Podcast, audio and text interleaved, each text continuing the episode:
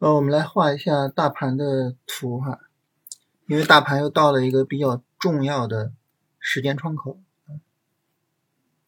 呃，我们在这一天的时候说大盘是到了一个比较重要的时间窗口，然后大盘在这个时间窗口就啪就下去了。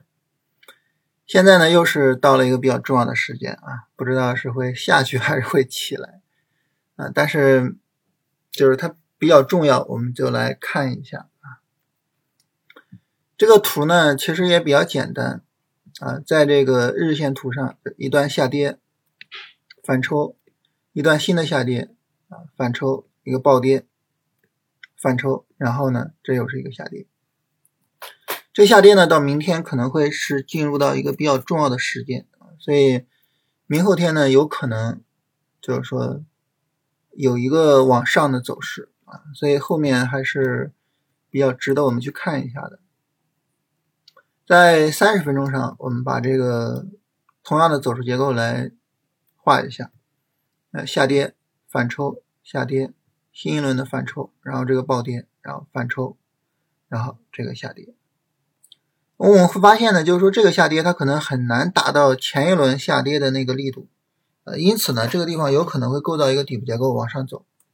啊，当然也不排除啊，就是 像前面这似的啊，涨不起来，啪下去了，也不排除。但是总体来说吧，就是这一段短线下跌啊，距离呃市场见底呢越来越近，嗯，整个风险释放呢，呃，释放的相对来说比较充分，然后整体的风险现在是越来越低的。啊，所以整体来说呢，我们现在是呃相对来说可以积极一些，可以看看市场有没有可能在这种比较重要的时间窗口上往上去拉一下，然后到时候看看拉升力度的情况。如果说啊市场真的能够往上拉升啊，这个前提啊如果，那么比较重要的就是这个跳空缺口，也就是说。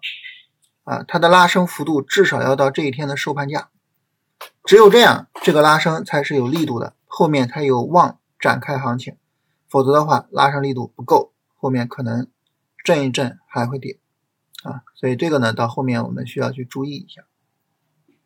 这是整体上就是大大盘的情况，我们画图跟大家聊一下。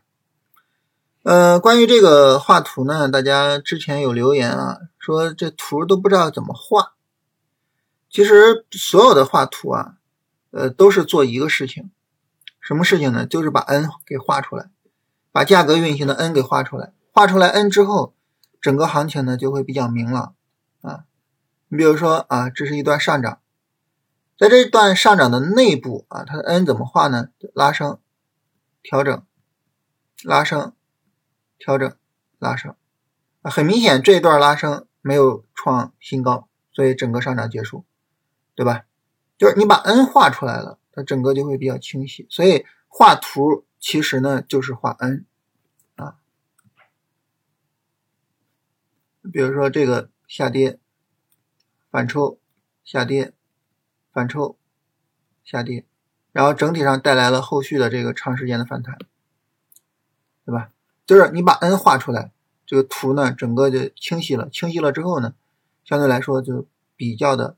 好理解，然后后边呢就好处理啊。这个图呢级别上大大小小啊，你看，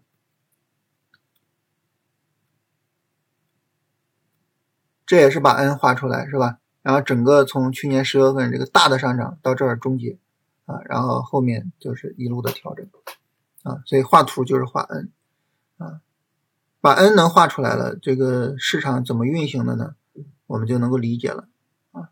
所以。就是说，大家说啊，我不知道怎么画图啊，就后面可以从这个角度入手，去学习画一下，好吧？这是整体上我们今天给大家画这个图，就是大盘到了一个重要的时间窗口，看看明后天有没有可能往上走。如果往上走，看看有没有可能把三幺九零左右的位置给向上过去。